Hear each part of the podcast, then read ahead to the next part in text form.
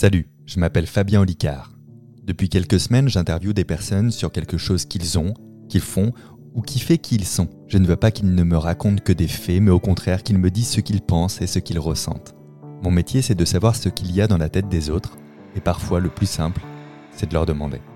Vous êtes libre de prendre une fraction de vie pour vous abonner à ce podcast, de laisser un commentaire motivant et une note sur Spotify ou Apple Podcast par exemple. Dans cet épisode, je reçois Fred, dit de Colanta, le gagnant du dernier Colanta. Quelques heures avant le tournage de l'émission, il apprend qu'il est sélectionné et il doit prendre l'avion pour une destination inconnue, une durée indéterminée pour des conditions de survie auxquelles il n'est pas préparé. Mais quand, après avoir finalement gagné l'émission, on lui a reproché d'avoir été stratégique dans le jeu, on en pense quoi dans sa tête? On est arrivé euh, limite à l'aéroport qui nous ont dit ok on prend vos téléphones dans deux heures et vous les récupérez que à votre tour. Et ben là j'ai mis YouTube et j'ai mis ok comment faire du feu, comment tresser des feuilles de palmier, comment faire des nœuds? Et en réalité, Salut, bienvenue dans ce nouvel interview à la table. Aujourd'hui, on va recevoir Fred pour savoir ce qu'il a pensé et ce qu'il a ressenti quand il a gagné Colanta. Et puis d'abord, c'est quoi ce jeu Colanta? Comment on le vit de l'intérieur? Comment on vit aussi le fait de trahir pour le jeu les personnes avec qui on avait monté des coalitions? J'ai envie de tout savoir. Merci à lui d'être là. Tu as gagné Colanta, félicitations. merci beaucoup. Et, et je pense que tu vas faire un, un peu rager tout le monde, c'est-à-dire c'est la première fois que tu postulais, si je dis pas de bêtises, Tout et tu as fait. été pris direct et Ouais. tu as gagné direct. Ouais. Il y, a- il y a eu un parcours aussi idéal que le tien ou pas? Euh, je dois avouer que je me On suis pas renseigné plus que ça, mais euh, mais au vu des différents candidats, on voit quand même qu'il y en a qui ont qui ont insisté pour euh, arriver Ouais, c'est ça. Euh, jusque là. bah, Il y a Emine de ma saison Ouais. qui a fait euh, 20 candidatures, donc sur Ah 20 ouais. ans, ça faisait 20 ans qu'il postulait. Il y a du 14, du 13, du 6, du 7. euh, on est quelques-uns quand même à, à l'avoir fait en une fois. Et bah, c'est plutôt plaisant. a posteriori, t'en penses quoi? Tu te dis c'est le destin, c'est un coup de bol, c'est. En fait, je pense qu'il y a beaucoup de chance. Euh, je pense, je sais pas vraiment comment fonctionne euh, la production. Ouais. J'imagine Les planètes que- sont alignées. Si ça se trouve, tu te serais inscrit un jour plus tôt. Peut-être que ta candidature n'était pas vue au même moment. tout à fait, tout à fait. Indépendamment du dossier où il arrive euh, Ouais. au niveau de la pile. Et puis après, on voit qu'il y, a- qu'il y a quand même euh, bah, des personnalités complètement différentes. Donc je pense que voilà, euh, on- la, la- la production doit peut-être définir certains, traits de caractère Ouais. euh, qui veulent retrouver. Et puis peut-être que je faisais pile partie de, de, de quelque chose qu'ils recherchaient. Donc, beaucoup de chance peut-être. C'est- une aventure. Je pense que toi, tu es bien placé pour savoir à quel point euh, c'est un jeu qui rigole pas, entre guillemets. Mm. Mais euh, oui, il faut pas oublier que pour eux, c'est aussi un divertissement. Et effectivement, s'ils prenaient euh, 10 fois ou 15 fois ton même profil, il se passerait pas grand-chose d'intéressant dans l'émission. C'est ça. T'as raison là-dessus. ouais. C'est ça. Pourquoi tu as postulé cette année-là plutôt qu'une autre année? Alors, faut savoir que j'étais extrêmement euh, bigleux. j'étais vraiment myope, euh, j'étais à moins 8. C'est-à-dire que d'ici, je ne te, je ne te verrai même pas. J'ai une boule de chair. Impossible de distinguer quoi que ce soit. Et puis, euh, donc, je me suis fait opérer des yeux. Puis, je l'avais pas fait pour le, pour le jeu ou quoi que ce soit. C'était vraiment pour moi. Parce Ouais. que mon rêve dans la vie, c'était vraiment de me réveiller et de voir. parce que moi, je suis vraiment myope depuis tout petit. Donc, j'ai même pas le souvenir euh, d'avoir été enfant Sans lunettes. sans lunettes. Ouais. J'ai donc fait l'opération et en fin de compte, je regardais l'émission, euh, je crois que c'était en 2021. Ouais. Et donc à la fin de l'émission, euh, cette année-là, il y avait l'ouverture des candidatures. Et là, ma femme, elle me dit, mais qu'est-ce que t'attends pour postuler? Parce que tu avais déjà parlé, enfin, tu regardais l'émission et tu avais déjà dit que ça t'intéressait. Parce quoi. que ça fait, euh, ouais, ça fait quelques années que je la regardais, pas de manière hyper assidue, Mhm. comme beaucoup ont pu l'être. Ouais. Euh, mais voilà, je la connais depuis tout petit. J'ai vu les premiers avec, euh, avec mon papa. Euh, et en fait, j'ai, je me suis toujours dit que c'était quelque chose que je pourrais faire. Ouais. Euh, dans tous les aspects. truc que tu pouvais faire, c'était ça. Quoi. Voilà, c'est c'est quelque chose euh, qui, en fait, ça me correspondait. L'aspect euh, aventurier, l'aspect social, l'aspect sportif. Euh, je me disais juste, c'est un truc très cool que j'aimerais euh, potentiellement faire. Mais c'était pas non plus un, un rêve ou quoi que ce soit. Mais euh, donc quand je me suis fait opérer et que ma femme m'a dit, mais mais vas-y, en fait, t'as plus de, parce qu'elle savait quand même qu'il y avait ce, ce petit truc. Euh, on peut le faire, hein, je, je tiens à le préciser parce qu'il y en a beaucoup qui m'ont posé la question. On peut le faire avec des lentilles. Euh, donc cette saison, il y en a plusieurs qui portaient des lentilles. Mais le soir, on enlève quand même les lentilles. Et faut, vous- vous- enfin, moi, je me disais qu'il fallait quand même voir un minimum. Un truc bête, mais sur, une épreuve, du sable dans les yeux avec les lentilles, c'est, c'est Ouais, t'es impossible, quoi. Ouais. Donc, euh, donc voilà, à ce moment-là, je me suis mis, j'ai, plus de frein, donc je me dis bon là, sur un coup de tête, j'envoie, j'envoie mon courrier. T'as fait Et- tes photos en maillot de bain, du coup Exactement, les Parce que j'ai cliqué sur le lien un jour, moi aussi. Et quand j'ai vu les photos qui demandaient, je fais oh flemme. Ouais. pour la blague, t'aurais dû le faire. J'ai pas cru dès le début parce que je me suis dit, bon, on est tellement.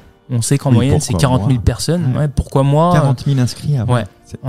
Mon année, c'était 40 000. Après, je pense que c'est la moyenne. Ouais. Il y a des années où c'est un peu plus, un peu moins. Et tu dis que voilà, ils, ils en cherchent que 20, 10 hommes, donc Ouais. 10. Puis en fait, c'est tellement long. Ça a duré, euh, je crois, 7 mois entre le moment où j'ai ouais. envoyé mon courrier et le moment où ils m'ont dit, OK, Fred, tu pars. Quand ils valident ta présence, ça veut dire qu'il va falloir te libérer aussi Ouais. un, un gros slot de temps. C'était possible C'était organisable dans ta vie? C'était euh, ouais, c'était organisable. Ça, on, le- on le sait plus ou moins. De toute façon, plus on avance dans le casting, plus ils nous disent quand même que voilà, euh, il y a de grandes peu. chances que sur cette Hmm. période, si tu pars, il faudra que tu sois libre à minima le maximum, donc 50 Ouais. jours. 50 jours, c'est énorme. hein, quand Bah, même. 50 jours. En fait, il y a 40 jours de, de jeu. Ouais. Mais après, avec la hum, euh, comment dire, euh, bah, les billets, les, le- le- les vols Oui. pour y aller, Oui. parce qu'il y a un peu plus de deux, deux journées de, de voyage, à l'aller au retour, le temps de se, se conditionner. Hmm. Et puis le temps de redescendre à la fin, donc voilà. Une- globalement, c'était 50 jours, mais c'était 40 jours d'aventure. hein. La, la finale, elle est tournée en direct longtemps après ton retour? Alors, il n'y a pas de règle, hein. selon les Mhm. années, c'est plus ou moins long. Mais là, le tournage, c'était euh, l'été dernier. Donc, ça s'est réellement passé l'été dernier, euh, entre août et septembre. Mhm. Et puis, la diffusion, c'était en février cette année jusqu'à Ouais. juin. Donc, euh, ouais, il y a eu à peu près 6 Un mois. Quoi. sacré délai. ouais. Ouais. Quand tu as commencé l'aventure, tu t'es dit ton, ton meilleur atout, ce serait quoi? En fait, je misais vraiment sur la, poly- la polyvalence. Parce que je me disais que j'avais vraiment aucun souci d'un point de vue social. Euh, au niveau sportif, voilà, je suis pas un sportif professionnel, mais, euh, mais voilà, j'ai une très bonne condition physique. Du coup, euh, je me suis dit, bon, pas de souci de ce côté-là non plus. Je serai pas parmi, parmi les plus faibles. Et je pense que au début du jeu, ça joue beaucoup là-dessus. Parce qu'on te, on te connaît pas trop, Ouais. mais on te juge tout de suite, quoi. Et puis après, il y a l'aspect, euh, il y a l'aspect jeu et, euh, et donc la stratégie. Je l'avais pas préparé, mais je m'étais dit que j'allais là-bas pour jouer. Parce que je sais que justement, euh, euh, il y a beaucoup de gens qui vont là-bas et qui sont très, euh, voilà, je vais, je vais garder les, les valeurs que j'ai dans la vie, je vais pas Mhm. mentir. Et pour eux, c'est un peu une extension de la vie, Colanta. Ouais. Et je me suis dit que si jamais je devais jouer là-dessus, je pourrais jouer là-dessus. T'es, t'es joueur, toi, de base, jeu de plateau, jeu de cartes, Ouais, ouais, euh, jeu de rôle, Ouais. tout. Ouais, tout. Et puis, euh, je suis aussi assez compétiteur, c'est-à-dire que euh, que même si on va euh, aller euh, au bowling ou euh, Oui, c'est pas une Il faut que compète, je gagne. Il faut que tu gagnes. ouais voilà voilà je vais prendre du plaisir à jouer hein, Ouais. certes En général, ces profils-là sont des bons joueurs. T'es bon joueur, c'est-à-dire que si tu perds dignement. euh, oui par contre je suis très fair play Ouais, voilà. ouais Ok. Est-ce que tu t'étais entraîné avant de partir, genre avant de partir, genre euh, les techniques de survie, le feu, savoir faire du feu, euh, la cueillette, ce genre de choses. T'avais fait euh, un entraînement. Je sais qu'il y en a qui le font, il y en a qui le font pas du tout. il y en a qui, qui le font vraiment beaucoup. Ouais. Euh, moi je l'ai pas du tout fait. Je me suis dit que euh, que je le ferais à partir du moment où je serais sûr de partir. Ok. en gros je voulais pas m'entraîner pour rien. Ouais, je comprends. Et vu que c'était la première année que je m'inscrivais, bah, je m'étais dit bon ben voilà, si ça marche, je vais m'entraîner, mais sinon pourquoi pourquoi m'entraîner en fait? Et donc comme je te disais, le casting dure 7 mois et bon, c'est pas hyper intensif. Hein. J'avais Oui, un oui. échange avec eux toutes les trois semaines, un mois. Et, euh, et voilà, en fait, quand ils me disaient que voilà, je continue dans le, pro- dans le process, je me suis dit ok, je continue et dès que je, dès que j'aurai le go, je m'entraînerai. Et puis au final, j'ai eu le go euh, trois semaines avant de partir. Donc euh, Ouais. pour s'entraîner physiquement par rapport à, à, euh, aux épreuves types, c'est compliqué. Ouais. Et puis après, je me suis vraiment réveillé le jour J, quand, quand, quand on est arrivé limite à l'aéroport, qui nous ont dit Ok, on prend vos téléphones dans deux heures et vous les récupérez que à votre retour. Et ben là, j'ai mis YouTube et j'ai mis Ok, comment faire du feu? Comment tresser des feuilles de palmier? Comment faire des nœuds? Et en réalité, tout ce que j'ai vu, mais en last minute, ça m'a tellement aidé pendant Ah ouais. l'aventure. T'as fait Ouais. Matrix, t'as téléchargé de la donnée. Ouais. euh, Ouais, j'ai téléchargé la donnée et ça m'a tellement, tellement aidé. Ta femme, elle a, elle était heureuse pour toi ou elle a appréhendé ton départ? Parce que c'est un peu elle qui te dit vas-y, inscris-toi, Ouais. qui te pousse. Et après, elle te voit partir pour potentiellement deux mois, quoi. Ouais, on n'y croyait pas vraiment. À chaque fois que je lui disais bon ben voilà, j'ai eu un call, euh, ça a l'air de fonctionner, on avance, on avance. En fait, on était vraiment resté terre à terre. Ouais. Début ju- jusqu'à la fin parce que ben, moi je suis, je suis comme ça dans la vie tant que c'est pas acté. Euh, voilà, je vais pas fanfaronner, on l'a dit à personne, il y avait vraiment que ma femme qui savait que j'étais Mhm. dans ce process là et en fin de compte euh, quand on enfin quand on m'a dit que je partais, je m'étais dit OK, mais je ne savais pas combien de temps et Ouais. t'as encore cette possibilité de pouvoir sortir très vite du Mhm. jeu donc euh, t'as encore cette appréhension. C'était quand même une victoire de se dire voilà, t'es pris pour le jeu. Ouais. Et après, tu commences à avoir des nouveaux stress qui se déclenchent. Tu vois, est-ce que Ça comment je vais faire pour 24 aller heures. Ça se trouve, je faire non mais la, la hantise de tous les tous les candidats. Tu vas, tu fais tu fais 24 heures. Je pars et puis voilà, je lui dis euh, jusqu'à euh, à peu près telle ou telle date. Si je viens pas, c'est que voilà, j'ai passé la moitié du jeu. Mm. Et du coup, bah, c'est cool. Et, et, là, ça devient sérieux. Mais, euh, mais oui, elle a eu de l'appréhension quand même. Tu as beaucoup marqué les esprits, en tout cas les personnes avec qui j'ai pu parler de toi, comme étant un, des plus grands, voire le plus grand stratège qu'il y a eu dans Colanta. Tu t'es dit, que la stratégie, tu la verrais au cas par cas. Mais est-ce que tu pensais qu'elle serait aussi présente, voire plus importante que le côté sportif, par exemple? Enfin, je, pense vraiment que ma, ma, polyvalence a fait que je sois allé aussi loin parce que euh, euh, d'un point de vue social, je me suis très bien entendu avec tout le monde. Euh, sur tout mon jeu, j'ai eu un seul vote contre moi. Ouais. Été volontaire sur le camp. Voilà. Et puis, et puis d'un point de vue sportif, j'ai gagné pas mal d'épreuves. J'ai été mm. décisif dans pas mal d'épreuves. en équipe, tout ça. Donc je pense que voilà, c'est un, un, tout, mais c'est vrai que l'aspect stratégique, je l'avais pas autant anticipé. C'est sur, sur, sur le début de l'aventure, quand j'ai commencé à être en danger, où je me suis dit, ok, faut que tu tentes ça. Et quand j'ai tenté mon premier bluff et que ça a marché, je me suis dit, mais en fait, euh, c'est trop puissant ce truc. C'est une arme, en fait, euh, tellement puissante. Et en fait, euh, tout le monde l'a à disposition, mais très peu de gens décident de l'utiliser vraiment pour beaucoup de participants. C'est vraiment un, rêve de participer à Colanta. Donc, ils voient vraiment ça comme un peu une extension de la vie. Et du coup, ils ont, ils ont peur, ils veulent plus assurer les choses en faisant attention, voilà, peut-être l'image aussi. Et c'est vrai que ce qui est compliqué, c'est que tu joues avec des gens. Donc euh, tu, tu, mens, ok, tu mens dans le cadre du jeu, mais tu mens réellement à des gens que tu viens juste de connaître. Donc tu, tu sais pas après comment ils peuvent prendre les choses en, une fois une fois sortis du jeu. En fait, il faut se dire qu'ils mentent à des joueurs.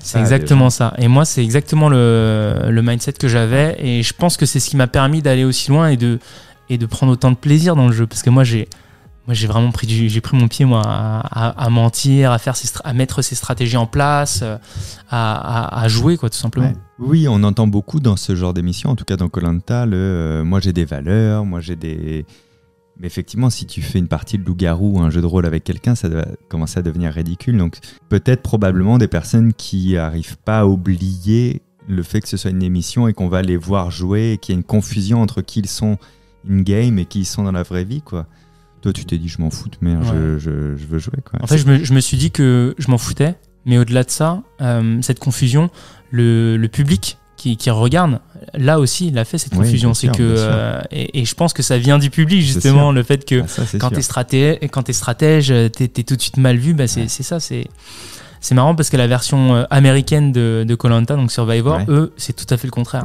ils sont à fond dans la strat. Et à la limite, quand il n'y a pas de strat, bah, tu jartes, quoi. C'était pas intéressant. Ah quand il y a eu le changement d'équipe, que tu as menti pour la première fois je ouais. crois. Ouais, ouais, je me souviens. Quoi dans ta tête à ce moment-là? C'était, je veux bien que tu racontes. Ouais, ouais. En fait, euh, donc j'étais chez les jaunes au départ. Et, euh, et on, on, avait fait une, une, épreuve où euh, finalement euh, le perdant sortait. Et puis à ce moment-là, on se retrouve, euh, euh je crois, 9 jaunes et, euh, et, et 6 rouges.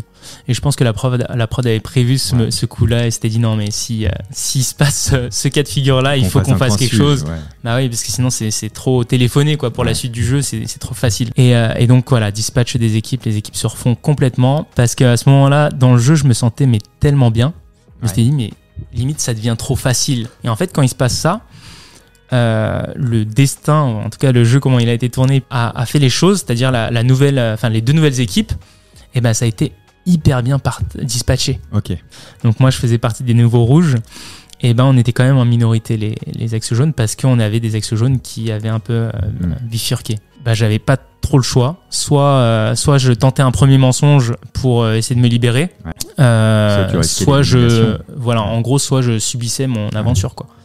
Et donc je me souviens, je vais, je vais mentir à, à Esteban et je lui dis droit dans, le, droit dans les yeux en lui serrant la main. Et je me dis à ce moment-là, parce que je sais qu'il va se passer ce moment-là, mm. où je vais devoir lui mentir dans les yeux et il faudra pas que j'ai le regard fuyant, il faudra pas que, que ça se voit. Donc c'est un vrai travail euh, d'acteur, quoi. je suis pas, sûr, suis pas un acteur, mais en fait ça m'a fait rire. Il faut que tu crois à ton mensonge. C'est ça, il faut le. Et donc je lui mentais, mais je, je continue à le regarder dans les yeux. Je lui dis t'inquiète pas, t'inquiète, Esteban, on fait ça. Je lui serre la main et tout. Et puis en fait, en, euh, donc sur le coup, je me sentais hyper mal. Euh, et puis et puis c'était difficile à faire, justement de mentir, de en regardant droit dans les yeux, tout ça. Et puis au final, quand ça s'est passé et que, et que ça a fonctionné, euh, je me suis dit, mais c'est trop puissant ce truc. Ah oui. C'est juste trop fort.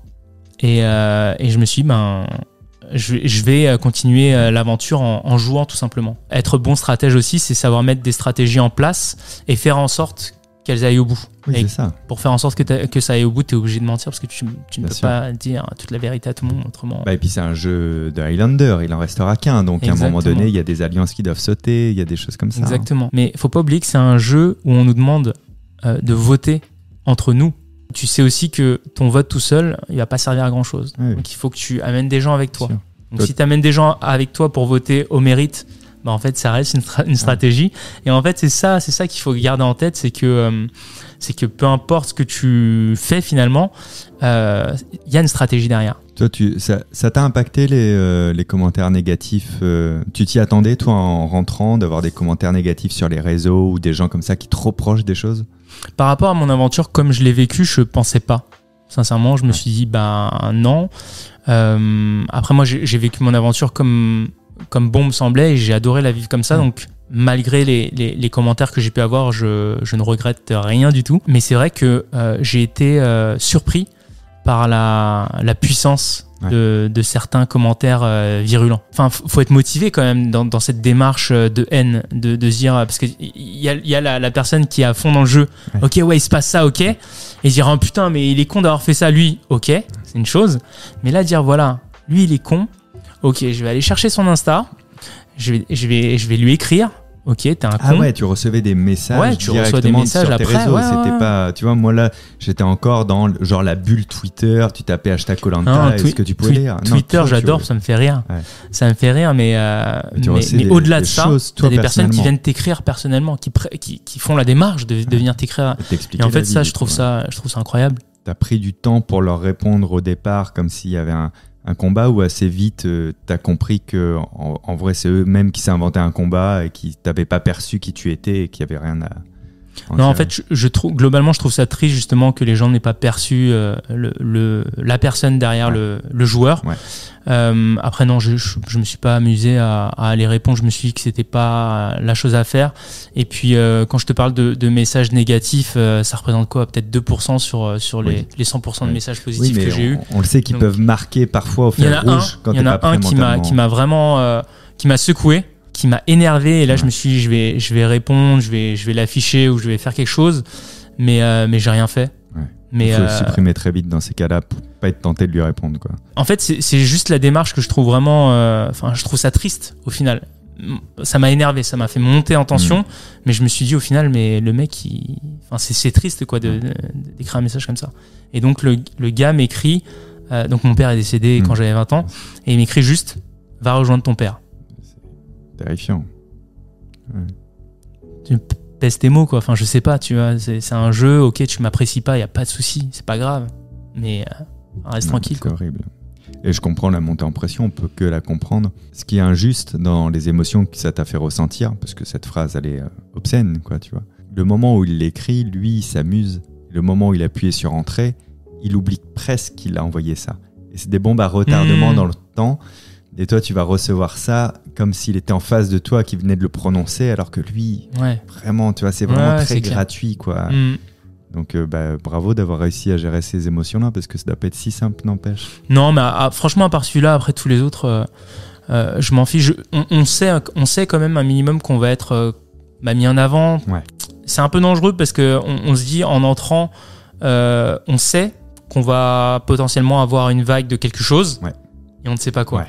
Je l'ai ressenti auprès de certains candidats euh, dans leur manière d'être euh, tout au long du jeu euh, qu'ils anticipaient peut-être euh, justement les réseaux Ouais. tout ça Ok, je comprends. et en fait, euh, en fait, c'est dommage. C'est dommage parce que justement, euh, quand on rentre dans une aventure comme ça, je pense qu'il faut être vraiment sans filtre à fond dans, ce, de- dans, dans ce jeu, En fait, ils avaient une stratégie, mais une stratégie de l'après et de leur vie sociale ou professionnelle.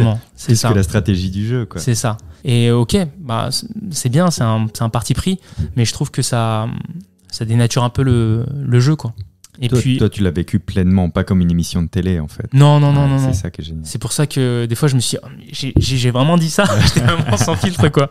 Et mes potes m'ont dit non mais c'est trop fort, mais c'est marrant de te voir comme ça parce qu'ils m'ont reconnu tout de suite. Ouais.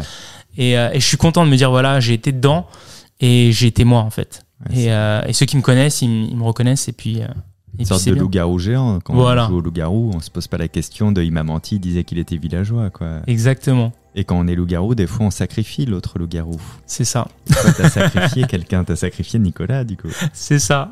Alors, ça, c'était le, le grand débat. Il y en a qui disent que tu as trahi, Nicolas, Ouais. et d'autres qui disent euh, que c'était plutôt euh, malin. Il y avait eu la promesse de si je vais en finale, je t'emmène avec moi. Le moment où tu, où tu lui dis ça, c'est sincère, Mhm. il me semble. Mais c'est pas lui qui t'a emmené en finale. Non, en fait, ce qu'il faut savoir, et je pense que c'est là où euh, euh, on le voit pas peut-être pas bien euh, au niveau de l'émission, parce que bah, y a le montage, tout ça. Mais euh, donc on était quatre, quatre alliés. On s'est dit qu'on on s'emmenait le plus loin possible. Et après, à partir de l'orientation, ben euh, advienne que pourra, parce Ouais. qu'il y a plus de, il Oui, y a plus de la base. Et en fin de compte, le dernier conseil avant, avant l'orientation, je perds mon pote de l'aventure qui est Quentin. Et à ce moment-là, donc, il nous reste, enfin, il reste que Nicolas et moi de notre, de notre alliance de quatre. Et face à deux filles. Et donc, pour moi, à ce moment-là, c'est logique. Je lui dis, de manière vraiment euh, transparente et, euh, et sans arrière-pensée, je lui dis, bah écoute, on n'est plus que deux dans, dans l'alliance. Si je gagne euh, les poteaux, je te choisis parce que Ouais. c'est logique. Sans avoir pensé en fait à la, à, la finale et à, l'éventuelle victoire à ce moment-là. Et lui, il, il me répond tout de suite merci, mais moi je peux pas dire pareil. Il faut que je réfléchisse.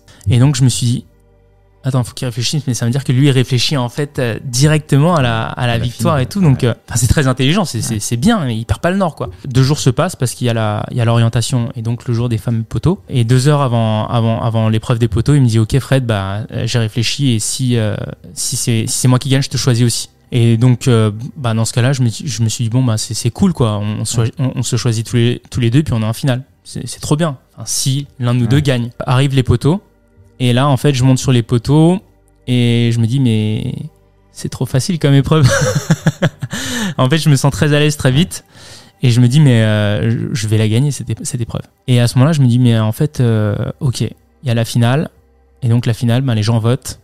Et là, je suis en train de me faire le, bah, la finale, tout simplement. Et je me dis, qui va voter pour moi? Euh, Qui va voter pour Nico? Et je me dis, je vais avoir qu'une seule voix, celle de Quentin. Et à ce moment-là, je me dis, mais en fait, euh, non, je peux pas. Oui, parce que c'est tous les anciens aventuriers qui C'est ça. hein. C'est Ouais. juste pour ceux qui nous écoutent ou qui nous regardent et qui connaissent Exactement. pas très bien les règles. C'est tous les anciens aventuriers de l'aventure Qui qui, vont sortis. choisir par les, voilà, par les Voilà. deux dernières personnes. Donc, comme toi, tu connais tout le monde, tu peux Ouais. projeter un peu qui va voter pour qui. Exactement, exactement. Euh, Il y, a, il y, a, il y a le côté, euh, il y a le côté social bien sûr, Ouais. donc ceux qui étaient proches, plus proches de Nico ou, ou moi. Et puis après il y a le jeu. Et en fin de compte, quasiment toutes les personnes qu'on a sorties, c'était des stratégies euh, qu'on avait mis en place ensemble. Mais moi je m'étais pas du tout caché. Moi j'étais vraiment euh, ligne. strat- Ouais. stratège assumé. Euh, moi j'ai fait ci parce que voilà je, voulais- je- je voulais sortir à ce moment-là. Et à chaque fois j'expliquais aux gens en plus. Même moi qui suis fair play, si je me retrouve Je à- pas leur place, Ouais. je ne voterai pas pour le gars qui m'a sorti. Il y a eu un conseil, je sais pas, quelques jours avant où, où euh, Nicolas avait gagné une immunité. Donc euh, c'était un peu euh, son conseil. Et donc euh, Denis demandait un peu à tous les, tous les candidats ce qu'ils pensaient de, de Nico. Et Nico, il avait les ovations de, de tout le monde. Quoi. C'est l'aventurier par- je parfait, jamais. Je me suis dit, je, je, je ne peux pas gagner contre lui. Pour la première fois du jeu, je commence à, à, à stresser. Je stressais parce que je me suis dit, je peux pas prendre cette décision, mais je lui ai dit que j'allais la Mhm. prendre. Et donc, euh, je me dis euh, à ce moment-là, justement, ben, je vais devoir euh, bah, lui dire, quoi, tout simplement que que je peux pas le prendre. Et en même temps, je suis tellement content d'avoir eu cette, euh, ce moment de lucidité Ouais. parce que ce qu'on ce qu'on ce qu'on voit pas à la télé, c'est que euh, l'aspect survie justement, le fait qu'on mange très peu, ça nous impacte euh, physiquement mais mentalement aussi. Avoir l'esprit clair tout le temps, c'est pas facile. Avoir cette lucidité quand on est très fatigué, quand on pense qu'à manger, c'est pour ça que des fois on voit des, des coups de stratégie, mais on se dit mais il a pas vu venir celle-là, bah non, il a pas vu venir, Non, il est tu trop fatigué, Pas il est- normalement quand tu t'as un manque de, pas normalement. de nutriments et de sommeil. ouais. Exactement. T'es es tout le temps sous tension, euh, tu vas entendre un mot de travers, ça va te faire monter, euh, et donc c'est hyper difficile de garder cette lucidité. Et donc je suis très content à ce moment-là de, de me dire, tu fais 40 jours d'aventure. C'est un jeu, euh, on le sait depuis le début, à la fin il n'en restera qu'un. Si tu gagnes les poteaux, il te reste une action dans le jeu pour éventuellement gagner. Ouais. Tu peux pas prendre cette mauvaise décision. Et au moment où je gagne, euh, je me dis, ben, ben c'est décidé, je peux pas le choisir. Bah oui, non, mais je trouvais que c'était bien que tu puisses nous dire ce qui s'est passé Ouais. dans ta tête à ce moment-là, etc. Est-ce que tu as ressenti euh, Et le fait que tu sois le grand gagnant de l'émission montre que c'était, encore une fois, le bon choix à faire? Tout à fait. Parce que on pourrait avoir une lecture très différente de tous tes choix si tu n'avais pas été le gagnant Ouais. ultime, tu vois. Mais là, a priori, chaque action était bonne et était nécessaire au sens propre du terme. Quoi. On parle beaucoup de ta stratégie là aujourd'hui, on en parlait beaucoup en positif ou en négatif. Je trouve que ça met un petit peu euh, de côté quand même l'aspect sportif, où tu as, été, euh, été brillant. Tu, euh, com- comment tu l'as vécu tout ça? Dès la sortie du jeu, la toute fin, on m'a tout de suite euh, catalogué comme étant grand stratège et puis oh un stratège qui gagne l'émission. Ouais. Mais on oublie que que justement bah il y a eu ces victoires en individuel qui, qui ont été euh, décisives. Euh, J'ai gagné la dernière immunité qui m'a permis d'ar- d'arriver euh, comment dire en en finale à l'or- à l'orientation. Puis après j'ai gagné les poteaux et puis Parce que si tu n'avais pas eu cette immunité, tu aurais peut-être pu sauter ce soir-là. là. Je pense, Ouais. je pense. Et euh, je pense que ça jouait entre Ouais. Quentin et moi justement ce jour-là. Donc, euh, donc voilà, j'ai eu des victoires décisives. Puis sur la première partie en équipe, je pense avoir été quand même assez, euh, assez moteur Mm. dans, dans, dans les différentes épreuves. Mais c'est vrai que euh, le public garde vraiment la dernière image qu'on va laisser. Ouais. Et donc la dernière image, c'était ce coup stratégique. Ouais. Ok, si c'est comme ça qu'ils veulent le voir, ben, Toi, tu es fier de toi moi je suis très fier de moi, de, aussi bien de, de la, sur l'aspect sportif que sur euh, l'aspect strat. Et, Tu, tu, tu faisais d'autres sports euh, à côté avant? Est-ce que tu as déjà fait, par exemple, je sais pas, du running, euh, des, des marathons, des... En fait, j'ai fait 10 ans d'arts martiaux. J'ai fait, euh, j'ai fait du kung fu, du taekwondo, de la boxe thaïlandaise, du MMA, et à chaque fois en compétition amateur. Du coup, ma, ma question, elle n'était pas anodine. Ce que je voulais savoir, c'est est-ce que en rentrant, donc tu prends l'avion, tu rentres, on ne sait pas encore si tu es l'ultime vainqueur ou pas, mais est-ce que déjà d'avoir fait toute l'aventure en entier t'éprouve la même chose que quand tu peux euh, gagner une médaille ou un tournoi en sport? Ouais, c'est une, euh, une fierté et, euh, et je crois que le moment où je l'ai vraiment plus ressenti, c'était pas forcément dans l'avion Ouais. euh, au, au moment du retour, mais c'était plus au moment où, où euh, j'arrive à enfoncer ce poignard aussi à l'orientation Ouais.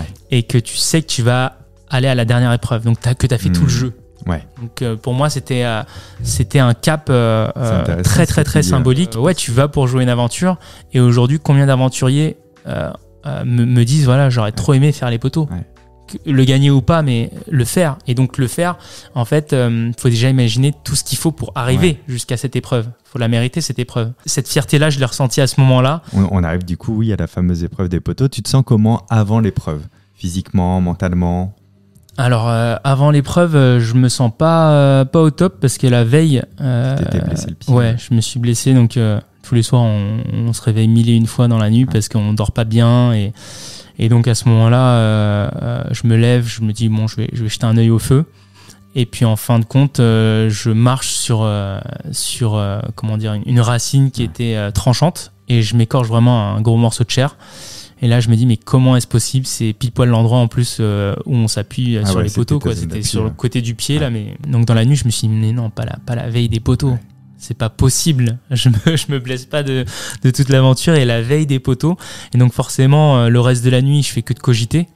Donc, j'ai très peu dormi. On arrive sur l'épreuve, donc on doit marcher d'abord, se mettre dans l'eau avant de monter. Donc, déjà, mettre dans l'eau, euh, l'eau salée sur la plaie, euh, ça, ça réveille.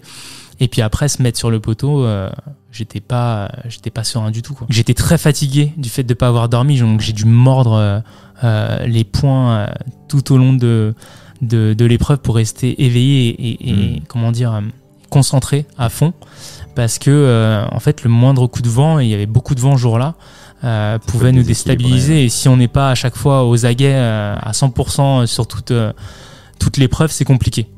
Et puis euh, une chose qui m'a beaucoup aidé aussi, c'est que cette journée-là, c'était une grosse symbolique parce que euh, la, la date de, l'épreuve des poteaux, c'était euh, l'anniversaire du décès de mon père. Comme tous les matins, il y avait l'un de nous qui allait faire un petit point sur un arbre pour marquer le nombre de jours. Et ben j'ai mis euh, j'ai mis ce, ce dernier petit point des 40 jours sur la date euh, et je me suis dit ok bon euh, est-ce que ça va me porter chance? Qu'est-ce que ça va Et au final, euh, je me suis beaucoup appuyé dessus et, et je Ouais, pense que ça m'a beaucoup très, beaucoup très aidé. forte, ouais. Ouais. Je t'avais entendu dire qu'à un moment donné, t'as as limite cru voir ton père pendant que t'étais sur les poteaux. Ouais, c'est très bizarre parce que je crois pas forcément en tout ça. euh, Mhm. et, et donc je m'étais dit, bon allez, je, je fixe un point au, au loin et après je, je pense que c'est un, mé- un mélange de tout parce que justement il y avait, il y avait ça, il y avait euh, dans mon esprit euh, cette date qui était hyper symbolique. Je me suis dit je, je- je- que je voulais pas perdre non plus sur cette date-là, je voulais... Et je m'étais dit en plus que, euh, que, que si je gagnais à ce moment-là, ça pourrait donner un côté positif à cette date qui est, Oui, qui est très très très euh, triste pour Oui. moi. Et puis euh, vu que j'étais très fatigué aussi, je me demande si au bout d'un moment, euh, tu sais, tu, tu, tu te mets pas en, à, halluciner, ouais, ouais, parce que je me mordais vraiment fort pour pour voilà pour me réveiller t'avais tout, là, exactement. ouais. Et, euh, et donc par moment, je me disais au loin, mais c'est marrant, euh, on dirait une silhouette et on dirait mon père. Et je pense que c'est un mélange de tout ça, toutes ces émotions. euh, et puis on est tellement, encore une fois, poussé à bout, manque de nourriture, fatigue, tout ça. Donc je pense que tout ce mélange fait que on peut voir tout ce que tout ce qu'on Ouais. tout ce qu'on imagine en fin de compte. Que l'explication soit rationnelle ou, irrationnelle, ça t'a donné de la force à Ça m'a donné de la force clairement. Tu l'as vraiment accompagné, ton père, si je dis pas de bêtises, t'as as même euh, embrassé le- l'habit du moine bouddhiste pour aller au bout avec lui, donc c'est pas rien quand même. Ouais. C'était Ouais, euh, ouais. 13 ans, c'est ça Ouais, c'était il y a 13 ans, j'avais euh, j'avais 20 ans et en fait à ce moment-là euh, à 20 ans, on est on est tout juste majeur euh, et à 20 ans perdre son père de qui on était très proche, c'est euh, c'est vraiment c'est la fin du monde. Ouais. J'ai mis éno- énormément de temps à, à m'en remettre et puis euh, et puis en plus quasiment le lendemain, on me dit euh, ma mère me dit est-ce que tu veux tu veux faire ça pour ton père euh, devenir moine pe- pendant pendant euh, le temps euh, des obsèques pour accompagner en fait euh, cette transition Mm. entre guillemets? Et en fait moi il y avait même pas de, de, de question quoi. C'était oui je le fais moine bouddhiste ça veut dire quoi? Ça veut dire se raser le, le crâne les sourcils euh, aller au temple prier et en fin de compte euh, moi je savais pas ce que c'était d'a- d'aller au temple et prier et moi qui croyais pas en grand chose qui crois pas en grand chose Mm. de manière générale même si je suis bouddhiste euh, parce que mes parents euh, le sont Par filiation. ouais. voilà, exactement. Et, euh, et en fin de compte, il y a le, je sais pas comment on peut l'a- l'appeler, le, le, le plus ancien des, des, des, des moines qui m'explique euh, à ce moment-là, euh, quand il me voit en train de complètement effondré en fait au, au temple, il me dit euh, c'est pas bien ce que tu fais euh, parce que pleurer ça va pas aider ton père à partir. C'est de l'énergie négative. C'est exactement ça. Et en fait, pour ceux qui croient ou pas, qui croient ou pas au, au- monde de l'au-delà, tout ça, c'est que, admettons qu'on a une âme en suspens, et si cette âme est trop attachée euh, à ce qui se passe encore ici, elle, elle va pas pouvoir aller vivre, euh, enfin continuer sa vie euh, ailleurs. Et, et donc ces, ces émotions négatives peuvent justement euh, empêcher. euh, euh, là, je vais donner une image, mais si mon père il voit que tout, tout le monde est trop triste là, il va peut-être vouloir rester Mm. là pour, euh, Pour pour nous, consoler. nous consoler ou, ou quoi que ce soit. Et donc à, à ce moment-là, ce, ce moine me donne une image extrêmement forte, ex- extrêmement puissante, et il me dit, euh, il me dit non, tu dois avoir que des pensées positives. Tu ne dois pas pleurer pour euh, pour ton père et ce jusqu'à jusqu'au jour de l'enterrement. Quand il me dit ça, j'ai du mal à le digérer encore. euh, je continue à, à, à être complètement euh, effondré euh, pendant deux trois jours et puis finalement. Euh, j'ai eu le temps de, de, de, comment dire, de, de digérer. Et puis à ce moment-là, il s'est passé quelque chose de très bizarre, c'est qu'en fait, euh, essayé d'avoir, il, il essaie de me donner des, des conseils, il me dit essaie de, de penser qu'au moment de bonheur avec ton père. Des souvenirs euh, tout bêtes où vous avez pu euh, rire ensemble, passer des bons moments. Et, et en fait, c'est comme si mon, mon cerveau se mettait en, en mode défense et qu'il voulait pas accéder à ces, à ces Ces souvenirs souvenirs-là, d'accord. pour peut-être pas me faire du mal. Mm. Et moi, je devais accéder à ces souvenirs pour pas pour pas fondre. Et, euh, et jusqu'à aujourd'hui, j'ai encore du mal en fait à, à- quand quand j'essaie de- d'avoir des, des souvenirs très positifs de mon père, j'ai encore du mal en fait. C'est un peu Euh, emmuré, quoi. Ouais, c'est très particulier. J'ai j'ai deux trois images, mais euh, mais j'ai pas 20 ans d'images Ouais. alors que je devrais avoir 20 ans d'image. Et, euh, et au final, on arrive le, le jour de l'enterrement et j'arrive à faire le nécessaire malgré toute la famille, mes proches, ma mère, mes frères et sœurs qui, qui étaient complètement en larmes, à rester euh, euh, limite stoïque, li- limite avoir le, le sourire en coin en me disant euh, voilà papa, vraiment je vais je vais je vais je vais t'accompagner. Je vais faire, euh, je vais faire ce qu'il faut pour pour que ça marche et, et avoir bah, du coup les deux trois mini souvenirs que j'ai réussi à capter euh, vraiment en, tête toute la journée quoi. Dans, dans la vie d'un homme, une épreuve comme ça, notamment à 20 ans, ça ça impacte euh, très profondément. Ouais, et puis nous, ça nous donne une clé aussi pour bien comprendre en quoi cette date identique euh, en ça. haut du poteau euh, a de l'importance, tu vois, parce ça. que c'est c'est pas c'est pas que le départ de ton papa, c'est tout Mhm. ce que ça englobe aussi. D'ailleurs- ton père était apparu à un autre moment durant l'émission, il me semble. T'avais rêvé de lui. Ouais, j'avais rêvé pas de lui. quelque euh, chose de commun pour toi de rêver de lui, quoi. Ouais, en fait, euh, dans, la, dans la culture asiatique, euh, on dit que quand, quand on ne rêve pas d'un proche qui est décédé, c'est que ce proche ne pense plus à vous. Et euh, c'est très très très bizarre, mais donc là, là ça, là, ça a fait 14 ans que mon père est, est parti. Et, et en 14 ans, j'ai dû rêver 5 fois de mon père. Donc c'est hyper. Ouais, très- et donc quand ça arrive, ça impacte Ouais. énormément. Et en fin de compte, la veille de l'épreuve d'immunité qui m'emmena euh, à l'orientation, Ouais. j'ai rêvé de lui. Et boum, tu gagnes derrière. Et boum, je gagne derrière. Oui, non, non, mais c'est bon. Encore une fois, on parle de, de croyances spirituelles ou pas, mais l'assemblage des choses est, euh, est assez rigolo pour montrer encore une fois à quel point euh, ouais, tout ça fait sens quand, quand, tu es en haut des poteaux. T'es resté combien de temps sur les poteaux? Euh, 1h30. 1h30 parce qu'au bout d'une heure 30, on a enlevé euh, la deuxième clavette. En fait, c'est les poteaux où il y a trois clavettes. Faire en sorte que la surface euh, se réduise. Ouais. Et à la deuxième, ben, les deux autres sont, sont tombés. Ok. Donc on n'a même pas eu l'opportunité d'aller jusqu'au jusqu'au bout. Et la- ma dernière question, c'est du coup, tu as vécu un truc que je rangerais dans la catégorie des jeux ultimes quand même, tu vois. C'est, on, on vit des émotions très fortes sur les jeux de société externes, mais on Mhm. met pas euh, sa santé à l'épreuve et, et on repousse pas tout aussi loin. Ça peut marcher que dans le cadre comme ça d'une émission. Est-ce que tu as envie de refaire un autre jeu télévisé, une autre émission télévisée comme ça? Ou c'est un truc, ça t'a pas trop traversé l'esprit? Euh, je suis joueur, donc en fait, s'il y a un jeu qui m'intéresse, euh, j'irai pour le jeu, pour le plaisir et puis pour l'aspect sportif aussi. Tu, tu, tu l'as bien souligné, ce qui, ce qui a été vraiment incroyable dans, dans cette expérience de Colanta, c'est c'est le fait que, euh, encore une fois, on est tout le temps poussé à bout. Ouais. On a tout le temps faim, on dort pas beaucoup, donc tout est décuplé. Le fait qu'on soit coupé du monde aussi. Et euh, combien de fois on a vécu des hauts et des bas entre le moment où on perd une épreuve, entre le moment où on, gagne une épreuve, on a l'impression que que notre monde se résume Ouais, à ça, mais ouais. c'est tellement puissant. Et, et, et je dirais même que rarement j'ai j'ai vécu des, des, des situations aussi, aussi intenses, euh, que ce soit dans le positif comme dans le négatif, euh, pendant cette aventure. Et voilà, c'est ce qui a rendu l'expérience unique. Donc, euh, même à refaire le, le, le Koh-Lanta, je le referais parce que je suis un joueur. Et, et ce serait un peu euh, Ah, C'est remettre, ça. ouais. remettre ma ceinture sur la table. Donc, euh, je le ferai. Bah, merci beaucoup. Merci d'avoir écouté ce podcast. Merci à Fred de Colanta pour sa générosité et ce partage.